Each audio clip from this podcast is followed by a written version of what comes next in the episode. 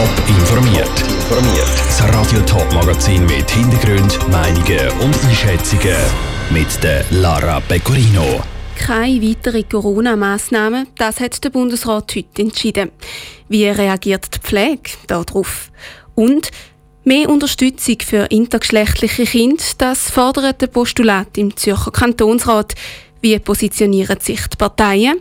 Das sind die zwei Themen im Top informiert.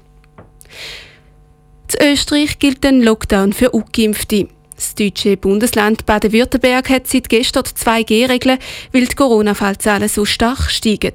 Und die Schweiz? Dort bleibt fürs Erste alles beim Alten. Der Bund und die Kantone verzichten auf schärfere Corona-Massnahmen. Im Moment sei die Belastung in den Spitälern noch tragbar. Bei den Pflegenden kommt diese Aussage gar nicht gut an. Lucia Niffeler.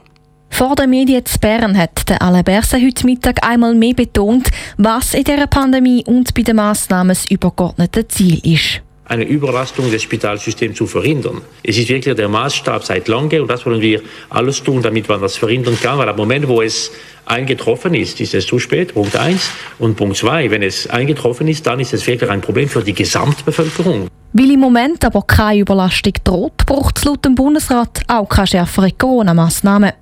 Das Argument macht Barbara Detwiler-Weber vom Ostschweizer Berufsverband der Pflegenden ziemlich hässig.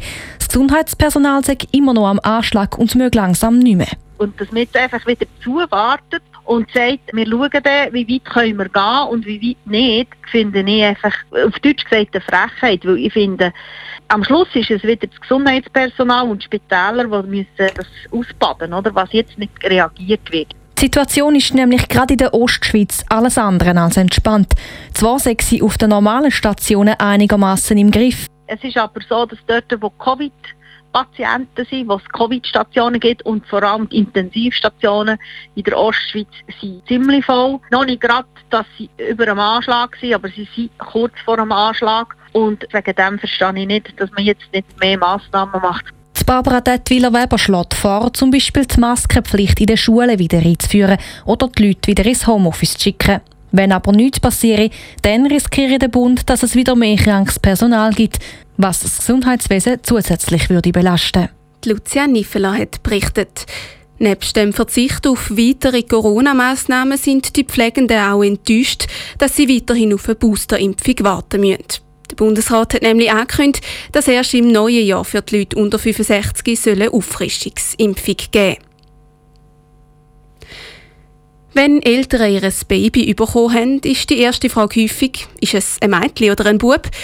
Bei ein Partnerkind kann diese Frage aber nicht eindeutig beantwortet werden, weil die Kinder sind intergeschlechtlich. Das heißt, dass sie beide Geschlechtsmerkmale haben. Sie haben zum Beispiel einen kleinen Penis, aber auch eine Gebärmutter. Für Eltern kann das ein grosses Dilemma sein und braucht darum sowohl selber als auch das Kind Unterstützung von Fachpersonen. Im Kantonsrat Zürich beschäftigt diese Frage gerade Celine Greising. Um die 100 bis 130 Operationen werden im Kinderspital jedes Jahr gemacht. Das, um die Genitalien von einem intergeschlechtlichen Kind als ein oder andere Geschlecht angleichen. Die Kosten werden meistens von der IV getragen.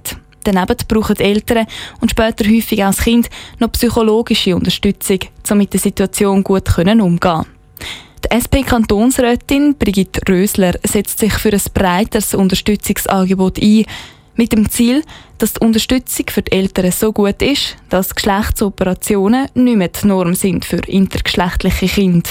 Man geht immer davon aus, ist es ein Bub oder ist es ein Mädchen. Und von dem her geht es mir darum, dass man in dem Moment ganz, ganz gut die Leute, die die Entscheidung treffen unterstützt, damit sie nicht vom Druck von der Gesellschaft her nachgehen, dass das Kind in dem Moment zum Beispiel operiert wird. Weil so eine Operation kann bleibende körperliche Schäden verursachen, aber auch psychisches Leiden. Zusammen mit vier Grünen, AL, GLP und EVP Kantonsrätinnen und Kantonsräten hat Brigitte Rösli einen Vorstoß eingereicht. Sie wollen von der Regierung wissen, wie Grundlagen geschaffen werden für mehr finanzielle Unterstützung. Der Vorstoß nicht mit unterzeichnet hat unter anderem die FDP. Wie die Kantonsrätin Raffaela Fehr sagt, sehe sie zwar ein, dass die fachliche Begleitung von intergeschlechtlichen Kindern sehr wichtig sei, Für uns ist das Postulat aber auf der Finanzierungsseite einfach insofern unvollständig, weil es gibt ganz viele andere Bereiche oder Behandlungen, die eben auch nicht kostendeckend sind. Und das jetzt einfach an einem Beispiel quasi da eine Vollfinanzierung anzufragen, ist für uns nicht ganz schlüssig. Die FDP-Kantonsrätin Raffaella Fehr schließt aber nicht aus, dass die FDP den Vorstoß auch an den Regierungsrat will überweisen. Im Kantonsrat diskutiert wird aber erst noch. Der Beitrag von der Selin Greising. Der Bund geht davon aus, dass pro Jahr etwa 40 Kinder auf die Welt kommen, die kein eindeutiges Geschlecht haben. Bei ein paar weiteren Kindern entwickelt sich dann ein unspezifisches Geschlecht im Verlauf ihrer Kindheit.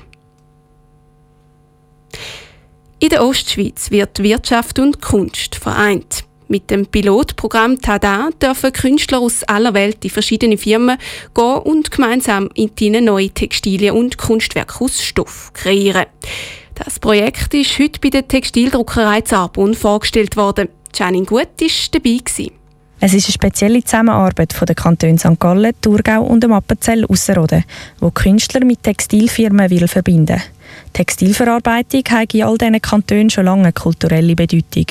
Und es ist schön, die wieder mehr aufleben, sagt Alfred Stricker, Regierungsrat vom Appenzell Ausserrhoden. Wir haben ein paar ganz gute Firmen, die übrig geblieben sind und die haben immer selber Innovationsabteilungen müssen pflegen und ich verspreche mir sehr viel, dass man jetzt aus kultureller Sicht kann einerseits den Kulturschaffenden eine neue Ebene auftun und andererseits durch den Zusammenhang oder das Zusammenarbeiten mit der Wirtschaftsebene, dass man da einen Schulterschluss herstellen. Es ist wirklich ein Gewinn für alle Beteiligten.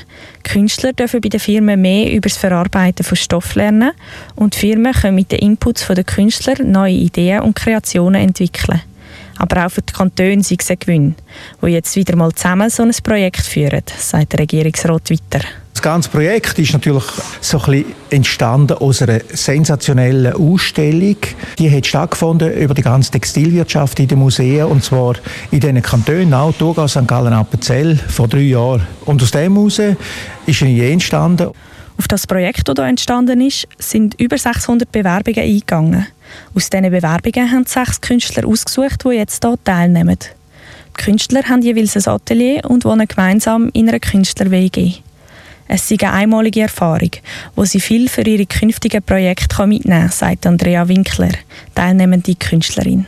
Ich glaube, dass ich auch einfach Recherchen angefangen habe, wo wirklich auch aus diesen Kontakten mit diesen Partnerfirmen entstanden sind, sind erstens komplett neue ja, Ergebnisse oder Ideen entstanden, aber auch im Grunde genommen auch neue Fragen. Das ganze Projekt dauert insgesamt drei Monate. Der Beitrag von Janine Gut. Freude am Projekt sagen bis jetzt auch die beteiligten Firmen. Gewisse Ideen haben sie schon in die Entwicklung einfließen lassen, heisst zum Beispiel von der Textildruckerei Arbon.